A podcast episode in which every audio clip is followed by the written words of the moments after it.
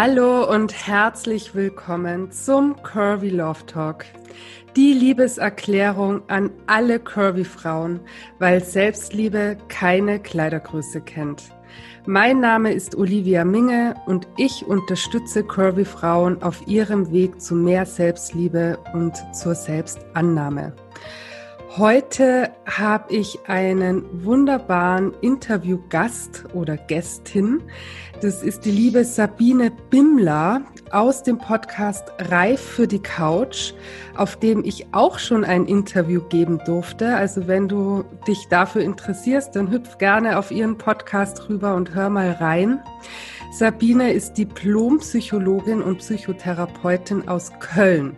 Sie ist erreichbar auf Instagram unter Sabine Bimmler mit Doppelmarta in einer Wurst zusammengeschrieben und hat auch Patienten mit Essstörungen. Und darum geht es heute auch in diesem Podcast um Essstörungen.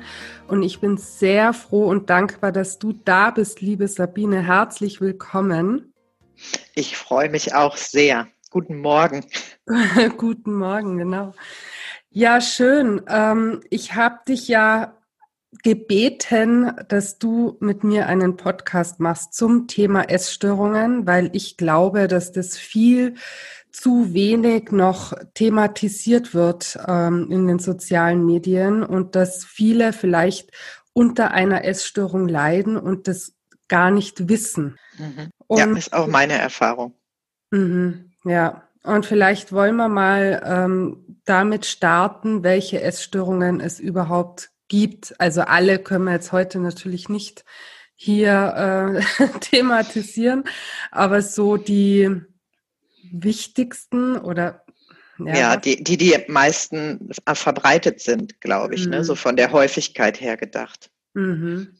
Soll ich mal aufzählen? Ja, gern, bitte. Also das, was klassischerweise ja mit dem Wort Essstörung verbunden wird, ist die Anorexie, also die sogenannte Magersucht. Ne? Das wäre so der erste Typ, den wir anschauen könnten. Ähm, dann haben wir die Bulimie natürlich. Das ist sozusagen die, ja, mindestens genauso häufig wie die Anorexie.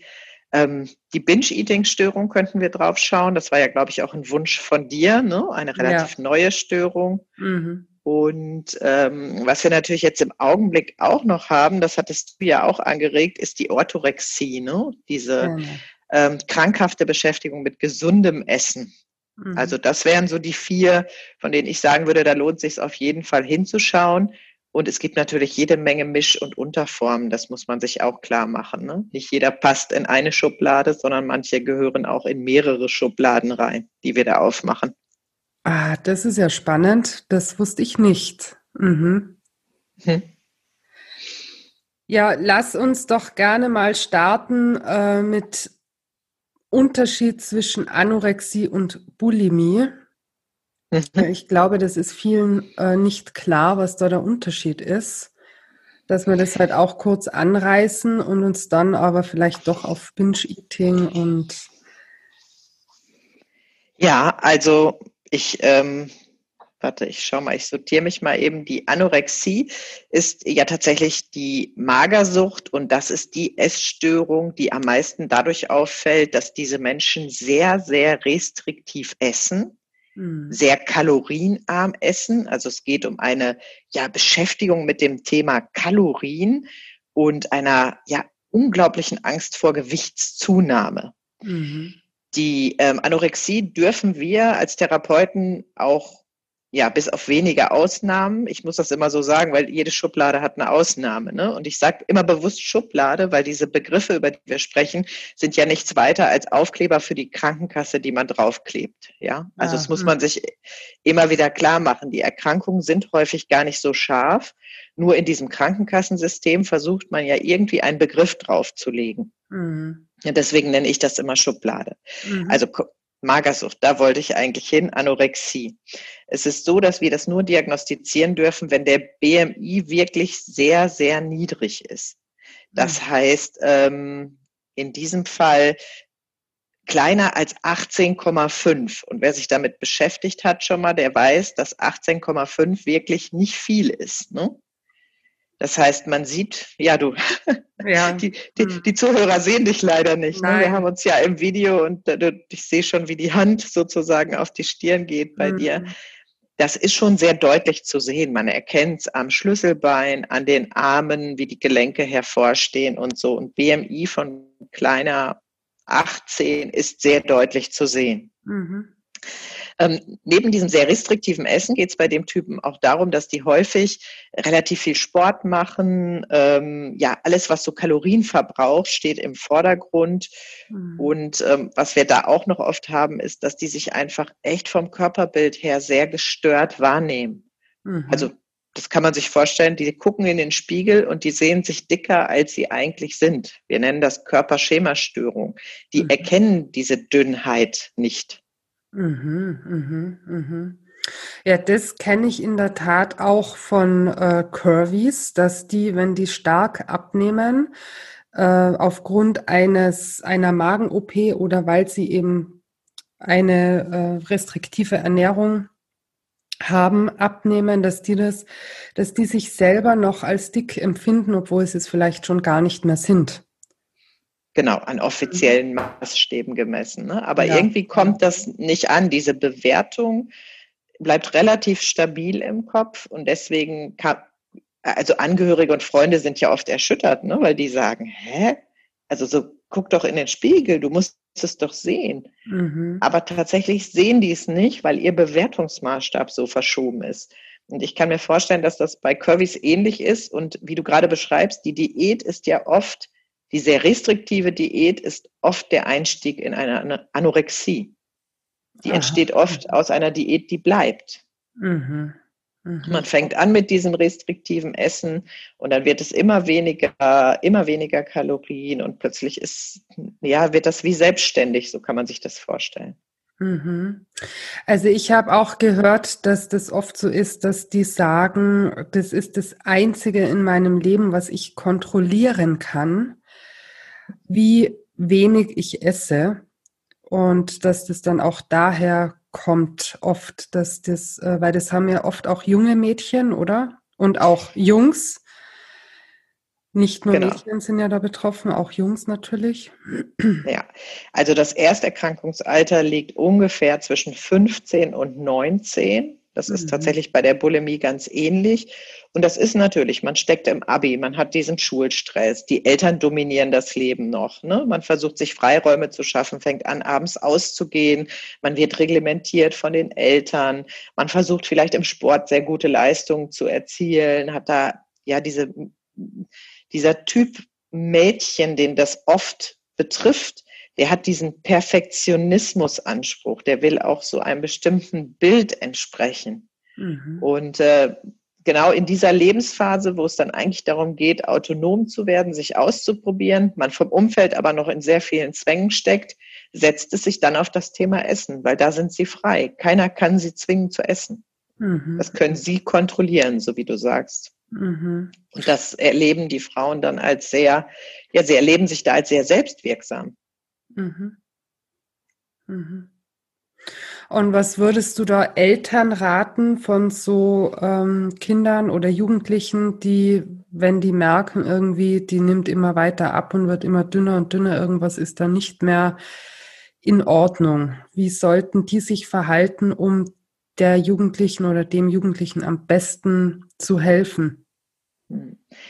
Im Gespräch bleiben, finde ich sehr wichtig. Ne? Das immer wieder zum Thema machen und zwar nicht mit dem erhobenen Zeigefinger, du musst, du musst, du musst mehr essen und so. Das bringt ja nichts, mhm. sondern fragen, was ist denn los, was passiert denn da und wie geht's dir denn damit und wie fühlst du dich und uns fällt auf das, also so Wahrnehmung teilen, ne?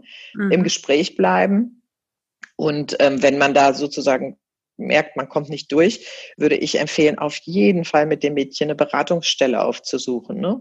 Mhm. Vorzuschlagen, du lass uns da doch mal hingehen und selbst wenn, wenn du dich jetzt noch nicht als essgestört empfindest, wir fänden das schon sehr wichtig, ist eigentlich wie ein Besuch beim Arzt so ein bisschen. Ne? Auch den kann man natürlich mit einbeziehen, weil der sieht das ja auch. Mhm. Häufig ist das aber auch so eine Übergangsphase, die gehen halt nicht mehr zum Kinderarzt, der sie gut kennt, haben aber noch keinen Erwachsenenarzt implementiert so richtig. Ne? Die fallen leider oft auch genau in dem Alter aus so einer engmaschigen ärztlichen Betreuung raus. Mhm. Aber vielleicht gibt es so eine Art Familienhausarzt, wo die Eltern hingehen, den man mit einbinden kann. Ich würde tatsächlich aus Elternsicht nicht zögern und wird relativ schnell aktiv werden und würde es dann mit der Jugendlichen oder auch dem Jugendlichen so besprechen, dass ich sagen würde, ist eine Form der Prävention. Wir haben Sorge, dass da was passiert und wir würden uns jetzt gern proaktiv mit dir schon mal ähm, ja, in, in gute Betreuung begeben, Informationen aufsuchen und so weiter. Ja, und dasselbe gilt natürlich auch für Bulimie. Genau. Oder egal welche Essstörung, über die wir jetzt gleich sprechen werden, noch immer ist es der Weg. Im Gespräch bleiben, Verständnis zeigen vielleicht auch und ohne erhobenem Zeigefinger da beistehen und auch dann den Weg zur Beratungsstelle suchen. Genau.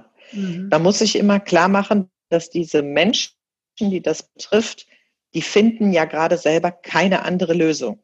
Ne? Ja. Für irgendwas, was sozusagen in denen ist, und das sind häufig, ist das so der Umgang mit unangenehmen Gefühlen, ja, mit zu viel Stress ich glaube, das ist einfacher. Also es ist zu viel Stress im System bei den Menschen, aus welchen Gründen auch immer. Das mhm. kann biografisch entstanden sein durch irgendwelche Erlebnisse. Das kann aber auch durch die aktuelle Situation sein, weil sie eben viel Druck im Bereich Schule und so weiter erleben oder vielleicht unangenehme Erfahrungen, ähm, Thema Mobbing im, im Freundeskreis haben. Solche Geschichten. Ne? Es ist Stress mhm. im System und dieser junge Mensch sucht einen Stressableiter.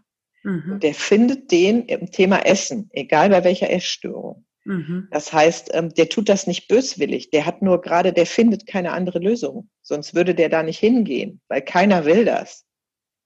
Ja, das muss man auch ganz klar sagen, dass das natürlich niemand macht, weil es toll ist, genau. sondern aus einer Not heraus. Und genau, ja, gut, dass du das ansprichst, ja. Und da finde ich, da kann man ähm, aus Elternsicht ne, eigentlich sehr verständnisvoll mit umgehen, weil das Kind hat eine Not. Mhm. Und es hat eine Lösung gefunden, die ist doof. Aber Cannabis rauchen wäre halt auch doof. Ja. Ne? Und hier haben wir eine Essstörung und da gilt es genauso mit umzugehen und nicht dieses, ähm, ja, du musst mehr essen, du musst mehr essen. Damit wird das Problem nicht gelöst, weil das Essen ist nur das Symptom. Dahinter liegt ja mehr und das mhm. muss angeschaut werden und da braucht der Mensch die Unterstützung, um mhm. da rauszukommen. Mhm. Sollen wir mal auf Bulimie gucken, was ja, der Unterschied gern. ist? Mhm, genau. Mhm. Also alle äh, Essstörungen, das muss man sich klar machen, haben das Wort Sucht ja äh, in, in drin. Ne? Magersucht hatten wir ja schon gesagt und Bulimie ist die Essbrechsucht. Das mhm. heißt, die Bulimie ist dadurch gekennzeichnet, dass dieser Betroffene sich auch extrem viel mit dem Thema Essen beschäftigt, aber immer in so einen Wechsel kommt von ich esse zu viel, ich esse zu viel, um es dann wieder auszugleichen, indem er erbricht, Abführmittel nimmt, viel Sport macht, dann aber immer wieder in Phasen kommt, Tage vielleicht manchmal nur, wo er relativ viel isst, wo er also für sein Körpergewicht gemessen zu viele Kalorien zu sich nimmt. Mhm. Und dieser Wechsel, der macht sozusagen die Bulimie aus. Das ist bei der Anorexie anders. Die ist relativ restriktiv auf Kontrolle ausgelegt. Und bei der Bulimie gibt es dieses Schwanken. Mhm, mhm. Spannend, weil ich dachte in der Tat, dass bei Bulimie, dass das eben so ist, dass die immer ähm, viel zu viel essen und dann eben auch so Essanfälle haben, wie es beim Binge-Eating, wo wir ja gleich noch dazu kommen, sehr ähnlich ist. Und dann eben das Erbrechen.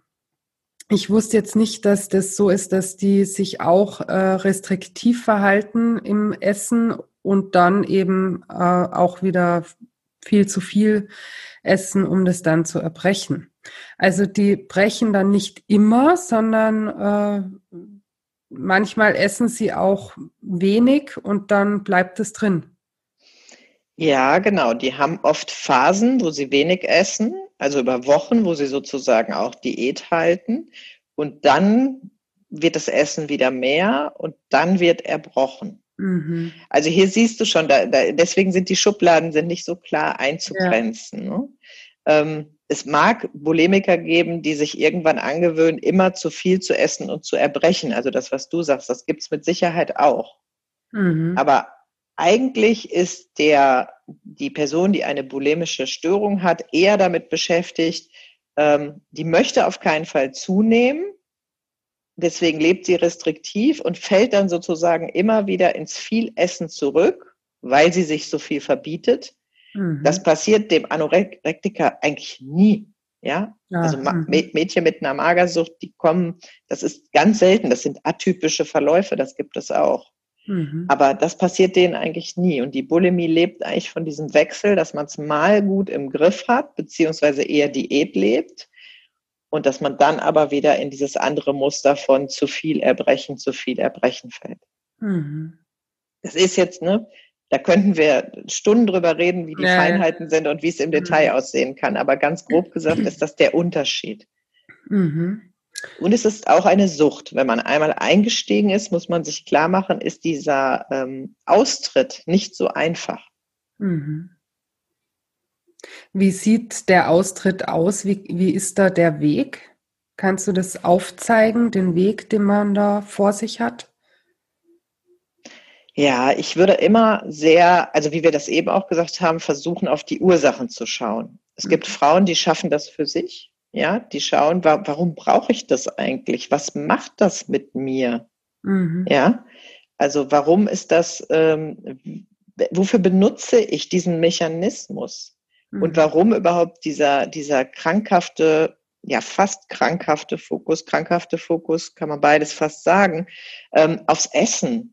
Mhm. Also für die, für die Menschen, die an einer Bulimie leiden, wird das Gewicht zu so einer Art, ja, heiligen Gral, könnte man sagen. Es dreht mhm. sich alles und der komplette Selbstwert wird über Figur und Gewicht bestimmt. Hm. Und das ist natürlich sehr einseitig gedacht. Das heißt, entweder in einem selbsttherapeutischen Prozess oder mit therapeutischer Unterstützung würde ich immer drauf gucken, was ist das, was sich da entwickelt hat, dass Essen plötzlich diese Bedeutung und diesen Raum kriegt. Mhm. Das gilt auch schon wieder was fast für alle Essstörungen. Mhm. Aber es gibt tolle Beratungsstellen für das Thema Essstörung. Das möchte ich immer wieder sagen. Ja, es gibt wirklich gute, gute Beratungsstellen, an die man sich wenden kann. Und Psychotherapeuten sind natürlich dann neben dem Hausarzt die klassischen Ansprechpartner, die mhm. einem helfen zu verstehen, was ist da überhaupt los und das darunterliegende mal anzuschauen, damit das Symptom sich irgendwann auflösen darf. Mhm. Also diese Beratungsstellen, die würde ich dann auch gern in den Show Notes verlinken, äh, falls du dich da betroffen fühlst oder ein, eine Jugendliche, einen Jugendlichen zu Hause hast, wo du denkst, es könnte sein, dann wende dich gerne dahin. Genau, ich kann auch noch mal schauen, ich kann dir was schicken. Häufig sind die aber lokal, ne, in der Stadt, in der man verankert ist. Mhm. Es sind mhm. häufig wirklich Beratungsstellen, wo du hingehen kannst, die von der Stadt zum Beispiel äh, betrieben werden. Ah, okay. Mhm. Aber ich gucke auch noch mal. Ich meine, da gibt es auch was vom Bundesgesundheitsministerium zu. Mhm. Sehr gut, mach mal. Und jetzt mal im Vergleich zu Binge-Eating, weil das äh, für mich klingt es jetzt sehr ähnlich, aber ich habe mich natürlich auch nicht so zu 100 Prozent damit auseinandergesetzt. Da bist du die Expertin. Äh, wie ist es jetzt im Vergleich zum Binge-Eating? Mhm.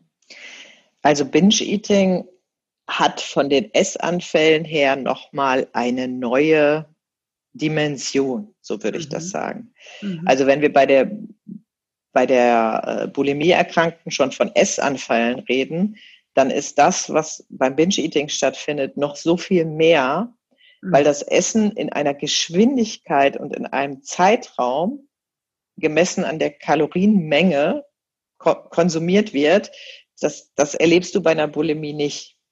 Also ich mach's mal pragmatisch, klassischerweise geht der Binge-Eater in den Supermarkt, packt sich Tüten mit hochkalorischen Lebensmitteln voll, häufig eben sehr süß, ne? Negerküsse, Zucker, ähm, alles, was viel Fett hat, viel Öle hat. Das trägt er nach Hause, da steht es eine Zeit lang und irgendwann im Laufe des Tages oder des Abends oder der Nacht sogar überkommt es ihn und dann setzt er sich in die Küche und innerhalb von einer halben Stunde sind es mehrere tausend Kalorien, die diese Personen in sich hineinbringen. Ja? Mhm, mhm, und zwar mit völligem Kontrollverlust. Also die Leute berichten davon, dass sie Olivenöl pur trinken. Die berichten davon, dass sie vier, fünf, sechs Tafeln Schokolade sich einfach in den Mund schieben. Also es ist so maßlos, glaube ich, was da stattfindet.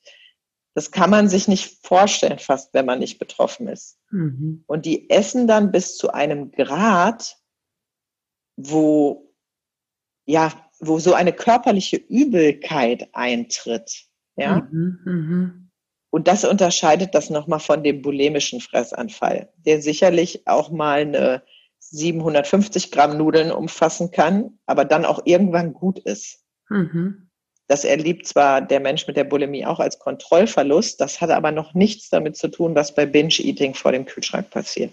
Mhm, mhm. Ja, und die Binge-Eater, äh, die erbrechen das dann ja nicht. Genau. Was eben zur Folge hat, dass die äh, sehr viel an Gewicht zunehmen. Genau, so ist es. Mhm. Es gibt keine, ja, wir nennen das kompensatorische Maßnahmen, also kein Ausgleich. Mhm. Es wird nicht erbrochen, es wird zwischendurch nicht gefastet. Ähm, es gibt keine exzessiven Sportgeschichten wie bei den anderen Essstörungen, sondern es passieren diese Fressanfälle und ansonsten bezogen auf das Essen passiert nicht viel Auffälliges. Mhm. Das heißt, wie du sagst, die nehmen kontinuierlich an Gewicht zu. Mhm. Der Mensch mit der Bulimie pendelt übrigens immer um ein bestimmtes Gewicht herum. So kann man sich mhm. das vorstellen. Und äh, der Mensch mit der Magersucht ist gewichts bezogen immer auf den Weg nach unten. Der mhm. hungert sich immer weiter runter. Mhm. So kann man sich diese drei Essstörungstypen auch gut nochmal nebeneinander vorstellen. Das ist Teil dieser Einteilung. Ne? Mhm. Der eine verliert immer weiter an Gewicht. Menschen mit einer Bulimie pendeln häufig in ihrem Gewicht um ein bestimmtes Maß herum. Und die Binge-Eater nehmen stetig zu, weil es keine Kompensation gibt. Mhm. Und bei einem Binge-Eater ist der Weg dasselbe, dass man eben äh, schaut, woher kommt denn das, was, was kompensierst du denn damit? Welche Gefühle möchtest du nicht haben oder Genau, oder Stress. Ne? Ich mhm. sage immer Stress, breiter auch Stress ja, im System. Es ist Stress im System und das mhm. funktioniert wie so ein Blitzableiter. Mhm. In diesem Moment haben die irgendwie eine Möglichkeit, diesen Stress zumindest zu vergessen und sich mit mhm. was anderem zu beschäftigen, und dadurch hält sich das so hartnäckig. Mhm. Es ist, also wenn wir das mal ganz platt sagen, haben wir die Mechanismen ja alle. Also das Gläschen Wein am Abend ist ja häufig für viele auch eine Kompensation für Stress, ja. ja. Mhm. Nur, dass man bei dem Gläschen Wein, wenn es wirklich dabei bleibt, eben keine riesen Folgeschäden verursacht. Mhm. Dem Binge-Eating verursache ich mir körperlich riesige Schäden, indem ich immer weiter zunehme, also in bestimmte Krankheiten wie äh, Diabetes und alles, was mit Übergewicht assoziiert wird, reinlaufe. Mhm. Plus, was die, was die Menschen auch noch haben, ist, nachdem das passiert ist, dieses, ja, so wie so ein Ekelgefühl, wie so eine Abscheu vor sich selber. Also letztendlich mit der Binge-Eating-Störung sind oft Momente des großen Selbsthasses verknüpft. Mhm. mhm. Was natürlich auch einen ähm, ja, Schaden, einen Folgeschaden verursacht. Ne? Ja, Weil dadurch habe ich noch mehr Stress im System und dadurch mhm. mache ich mich noch mehr anfällig, anfälliger dafür, wieder diesen Mechanismus zu brauchen, wenn ich mir keinen anderen Mechanismus ja, suche, antrainiere, übe. Mhm. Also mit diesem Binge-Eating äh, im Kleinen kenne ich das von mir auch. Also ich äh, so ausgeprägt, wie du das jetzt beschreibst, habe ich es nicht. Aber ich kenne das auch, dass ich eben äh, emotional esse sozusagen. Und wenn jetzt irgendwie was ist, dass ich dann an den Süßigkeitenschrank gehe und mir da äh, einiges raushole, sage ich jetzt mal, und das dann esse. Aber mir ist jetzt nicht schlecht oder so, also das überhaupt nicht. Aber es ist natürlich zu viel und da denke ich mir danach dann auch, Scheiße, jetzt, was hast jetzt das wieder? Das musste das jetzt sein. Wofür denn? Das ist doch Quatsch und so. Ja, also geht bei mir ja auch das Kopf, äh, das Selbstgespräch los. Und ist, aber das, ist das schon eine Art des Binge-Eatings oder ab wann kann man denn sagen, hm, ich glaube, das geht jetzt in die Richtung Binge-Eating und das ist einfach nur, äh, ja, oder was heißt einfach nur? Natürlich kompensiert es ja auch was, aber äh, was, ab wann sage ich denn, hey, jetzt, mh, hm, ich weiß gar nicht genau, wie ich das beschreiben soll, ehrlich gesagt, weil ähm, das kennt, glaube ich, eben, wie du sagst, wahrscheinlich fast jeder Mensch dass man ich auch. eben, ja, das ist ja eben, aber ab wann ist es denn nicht mehr im Rahmen, sagen wir mal so, im Rahmen, ja, dass, dass man sagt, okay, jetzt, das ist jetzt einfach, äh, geh mal und schau dir, schau das mal, lass es mal anschauen, ob da vielleicht was im Busch ist. Hm. Vielleicht macht das Sinn, dass wir das mal über die äh, Menge versuchen zu greifen, ja. Mhm. Also das, was du am Süßigkeitenschrank isst, das, was ich am Süßigkeitenschrank esse, wenn ich wirklich das Gefühl habe, ich brauche jetzt Schokolade, ja, mhm. dann kann ich auch gut eine Tafel Schokolade essen aus ja. Frust. Ja, das schaffe ich ohne weiteres. Ich schaffe manchmal auch im Augenblick tatsächlich nicht, aber früher konnte ich auch mal anderthalb Tafeln Schokolade essen. Aber da, da hört es auch irgendwann auf. Also ja. irgendwann geht das nicht mehr. Mhm. Binge-Eating meint, irgendwas zwischen fünf und zehn Tafeln zu essen und die innerhalb von zehn Minuten, wenn ich das ah, mal so sage. Mh, mh. Also das hat eine Dimension, wenn du das, wenn du dieses Störungsbild erfüllst, ja, wenn du in diese Schublade passt, mhm. in diese Diagnose, dann, dann weißt du, das ist völlig abseits der Norm. Das hat eine Dimension, da würde jeder, der dir zuhört, wenn du davon berichten würdest, sagen würdest, bist du Jeck? Was machst du da? Das gibt's doch gar. Das kann man doch nicht. Also, ne, wenn du jemandem sagen würdest, ach, ich habe gestern innerhalb von 30 Minuten fünf Packungen Dickmänner gegessen, äh, mit neun Stück jeweils drin. Ich meine, rechne das mal hoch. Das ist so jenseits von der Dimension von allem, was wir mit emotionalem Essen erklären können, und ich glaube, wenn, wenn das dann passiert, dann haben wir natürlich immer so zeitliche Kriterien. Ne? Wie oft passiert dir das? Mhm. Aber wenn, wenn dir das einmal in der Woche in diesem Ausmaß passiert, dann ist das auf jeden Fall etwas, was angeguckt werden muss von therapeutischer, ärztlicher Seite. Mhm. Super, danke dir. Ja. Und emotionales Essen kennen wir alle. Und wenn man sich mit Freundinnen unterhält, ich kenne nicht eine, die es nicht hat. Genau. Die, die ja. nicht die Süßigkeiten isst, die nimmt den Wein oder das Bier oder den exzessiven Sport oder wir haben ja diese Kompensation, haben wir alle. Ja, genau. Aber es ist die Dimension, die wirklich so jenseits der Norm ist. Und das ist mhm. jedem klar, der das tut. Und auch diese emotionale Achterbahnfahrt, dieses, das ist, wir haben hier auch wieder, wir haben es wieder mit einer Sucht zu tun. Ne?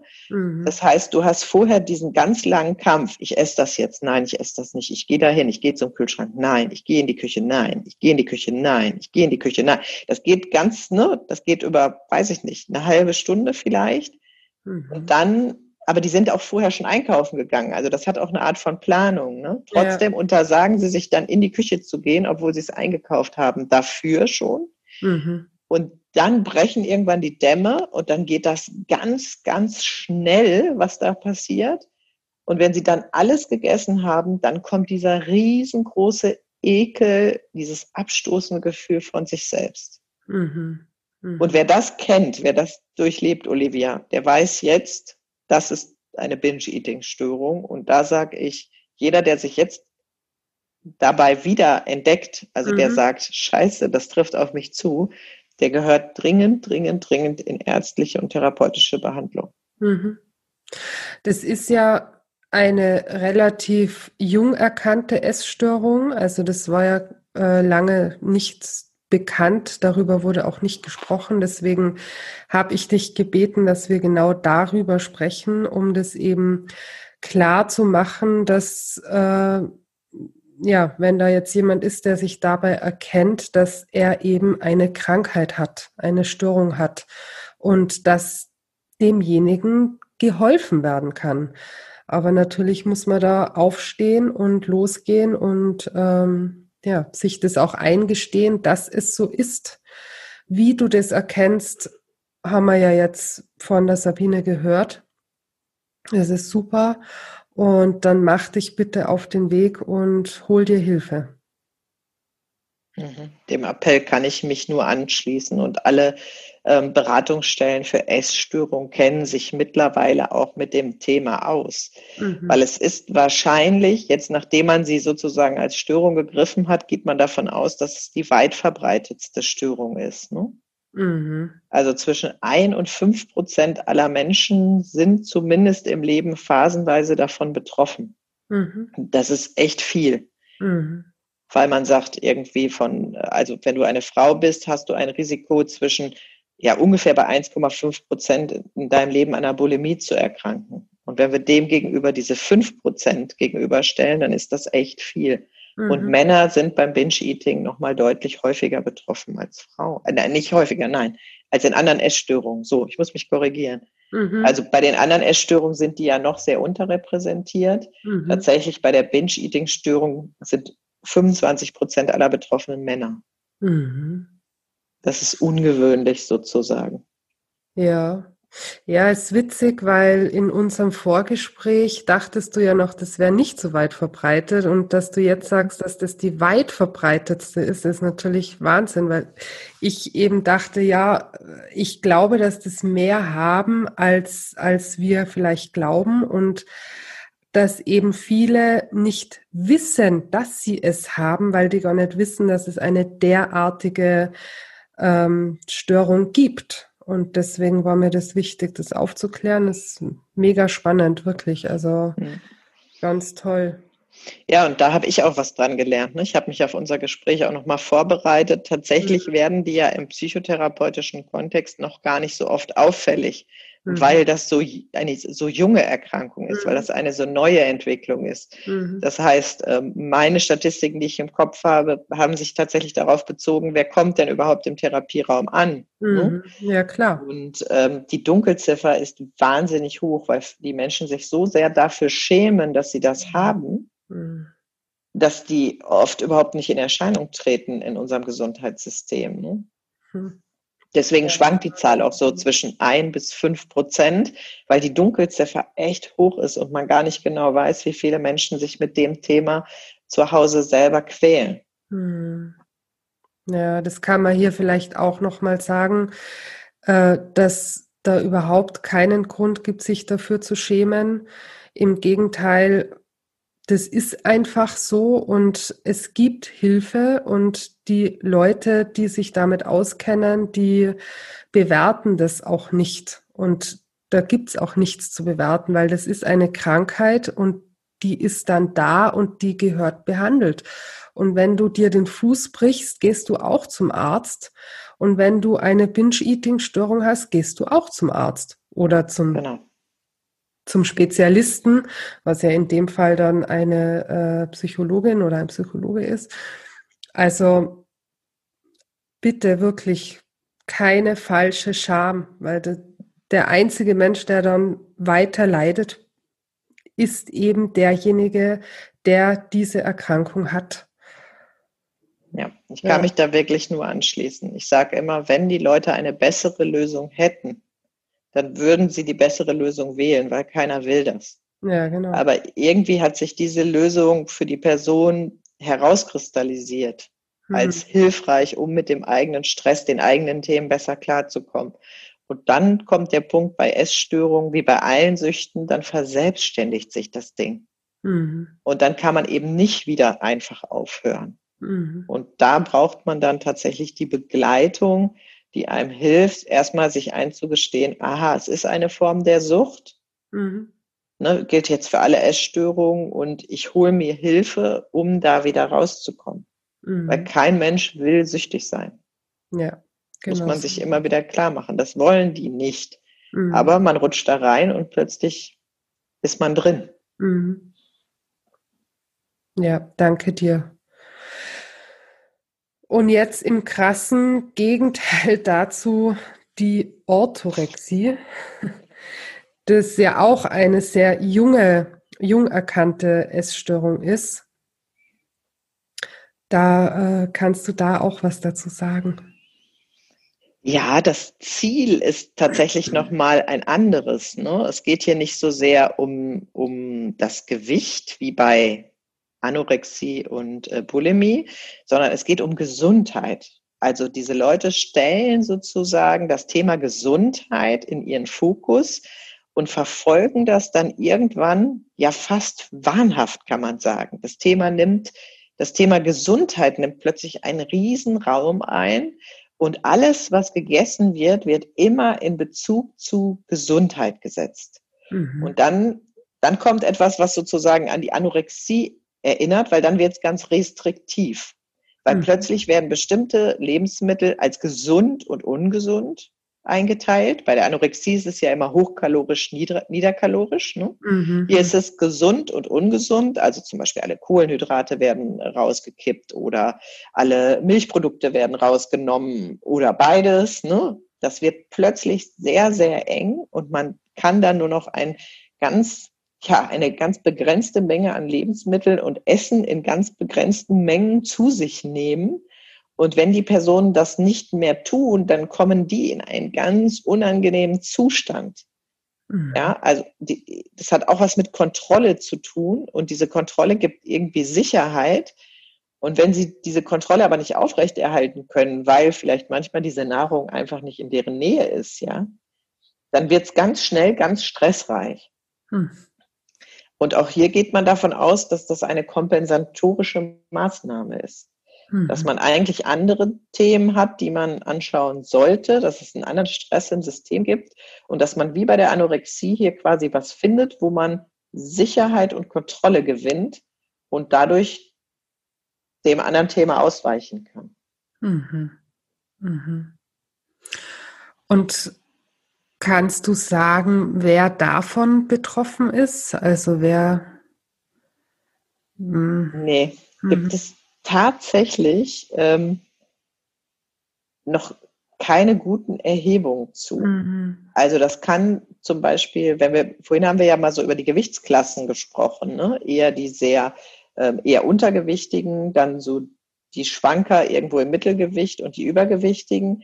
Diese Art der Essstörung kann jeden treffen. Also du mhm. findest das teilweise auch ähm, bei Menschen, die eher curvy sind, die aber trotzdem sich restriktiv auf bestimmte Nahrungsmittel konzentrieren, die sie für sehr gesund halten oder für mhm. besonders wichtig für ihren Körper. Mhm. Und auch zu Männern und Frauen habe ich tatsächlich nichts gefunden. Ich weiß nicht, bist, weißt du da, wer da eher anfällig für ist? Ist dir schon mal was begegnet? Also ich habe darüber mal äh, zwei Berichte gesehen äh, und da waren es jeweils Frauen. Aber das ist eben ja wahrscheinlich auch noch nicht so erforscht dann, weil wenn du wenig gefunden hast und ich habe jetzt auch noch nicht so viel davon gehört, aber ich könnte mir vorstellen, also in meiner in meiner Fantasie sozusagen, dass auch diese ganzen ähm, oder dass vielleicht da auch ein paar ähm, Influencer, Food-Influencer davon betroffen sind, die da immer nur mit ihren Smoothie Bowls und äh, halt immer nur das Allergesündeste und teilweise sich nur noch von Obst und roh und so. Aber ich weiß es nicht. Ich weiß es nicht. Mhm. Und, und auch das kann ich mir natürlich auch vorstellen, dass man da Menschen findet, auf die wahrscheinlich diese ähm, ja diese Kriterien für diese Erkrankung schon zutreffen. Ne? Mhm. Die Grenze ist auch hier fließend. Ne? Wir können ja nie sagen, ah, das eine ist schon gestört und das andere nicht. Ja. Sondern mhm. ähm, das fängt ja mal irgendwann an, so wie wir gesagt haben, bei der Anorexie mit einer Diät. Ne? Mhm. Hier bei denen fängt das mit einer bestimmten Form der Ernährung an, meinetwegen Paleo, Steinzeiternährung oder so. Und dann steigst du damit ein und plötzlich nimmt das Thema immer größeren Raum. Hm. Und dann ist die Grenze ja irgendwann fließend, wo man dann noch sagt, jetzt verursacht es Leid für die Person. Mhm. Weil da kommt es irgendwann ja hin. Also wir sagen ja, psychische Erkrankungen haben eigentlich immer das Thema drunter, dass sie für die Person leidvoll irgendwann geworden sind. Mhm, mh. ne, kann man sich vorstellen, also bei der äh, magersüchtigen Patientin, die ist irgendwann hat die solche körperlichen Beschwerden dadurch bekommen, die hat einfach Leid. Mhm. Oder die Menschen, die äh, bulimisch sind, die haben ja die Verletzung der Speiseröhre, der Zähne hinterher durch das häufige Erbrechen. Die erleben einfach auch körperliches Leid und natürlich aber auch psychisches Leid, weil sie sich eingeschränkt fühlen. Mhm. Und ähm, hier bei, dieser gesunden Ernährung, da wird das auch irgendwann kippt das ins Leidvolle, sonst dürfte das gar keine Krankheit oder psychische Störung im eigentlichen Sinne werden. Mhm. Irgendwann wird das ein Selbstläufer und man würde gerne lockerer mit dem Thema umgehen und man kann es plötzlich nicht mehr. Genau. Mhm. Das ist ja das äh, Typische an Süchten, dass einem das oder wie ist da deine Erfahrung? Weil ich glaube schon, dass das denen dann irgendwo bewusst ist, dass jetzt was falsch läuft, weil sie eben das nicht mehr anders können und äh, trotzdem ja dann auch oft noch abstreiten. Ist es dann die Scham oder, oder was ist es? Oder ist es denen tatsächlich nicht bewusst? Ach, beides, glaube ich. Mhm. Also einerseits will man, einerseits lebt man natürlich in diesem Glauben, ich habe das alles noch im Griff und kommuniziere mhm. das nach außen. Ne? Ich will das so.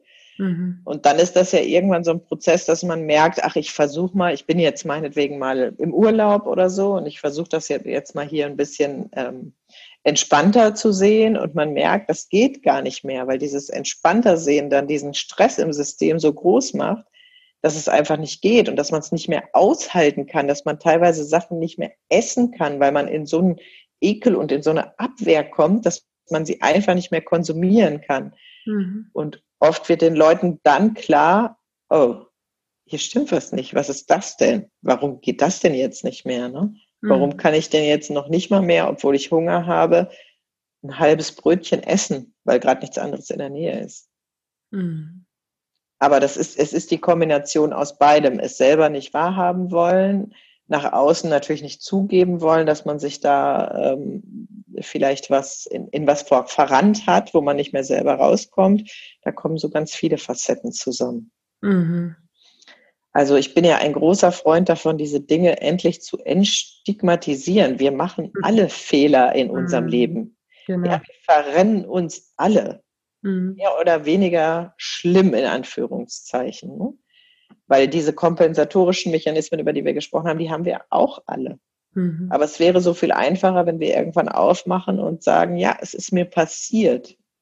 Und das gilt übrigens für die anderen Themen, die bei mir im Therapieraum sind, auch. Ne? Auch eine Zwangserkrankung entsteht ähnlich. Mhm. Und da hinzugehen und irgendwann lieber sehr schnell transparent zu machen, um Himmels Willen, mir ist da was passiert, ich brauche Hilfe, ich hätte gerne Unterstützung, ich wüsste gerne, wie ich da zügig wieder rauskomme. Das ist doch eigentlich toll. Also, ja. Ja, es ist ja auch, Gefühle sind zum Fühlen da. Und das ist eben wichtig, dass man das auch zulässt und dass man sich auch selber eingesteht, dass es eben jetzt so ist, dass das jetzt nicht mehr äh, unter Kontrolle ist, dass jetzt eben außer Kontrolle geraten ist und dass ich dann mir Hilfe suche. Und dafür sind ja auch äh, Spezialisten da, die man eben dann aufsuchen kann, unter anderem die Sabine. Und ich glaube, das war jetzt auch ein schönes Schlusswort. Und also wir können nur nochmal appellieren, wenn du dich irgendwie in irgendeiner Form in einer der äh, hier aufgezählten Essstörungen erkannt hast, dann such dir Hilfe, geh los keine falsche Scham, wirklich, weil das ist eine falsche Scham, weil niemand wird dich dafür verurteilen oder sonst was. Im Gegenteil, das ist toll, wenn du für dich einstehst und für dich losgehst und für dich aufstehst und sagst, ich brauche jetzt Hilfe. Und ich werde dir sehr gerne in den Show Notes äh, was verlinken, wenn mir die Sabine wird mir was zukommen lassen. Und ja, normalerweise frage ich ja immer, welche Kleidergröße ähm, meine Interviewpartner tragen, aber das fände ich jetzt in dem Fall in der Tat unpassend. Deswegen lasse ich das diesmal, weil es auch eigentlich scheißegal ist, welche Kleidergröße du trägst. So. Genau, genau. Ein, ein Akt der, der, der Selbstliebe, egal in welcher Kleidergröße. Also. Ja, egal, genau. Selbstliebe kennt keine Kleidergröße, also. Genau, das ist ein genau. schöner Spruch, finde ich. Danke. Ja, also hüpf gerne rüber auf Instagram und unterla äh, unterlasse, hinterlasse selbstverständlich, hinterlasse mir in den Kommentaren unter diesem Post, äh, was deine größte Erkenntnis war aus dieser Podcast-Folge. Steh für dich auf, steh für dich ein, geh los, hol dir Hilfe und ja, ich hoffe, es hat dir wieder gefallen. Und dann freuen wir uns über positive Kommentare. Bis ganz bald, bis zum nächsten Mal. Danke, bald. dass du da warst. Ja, bis bald.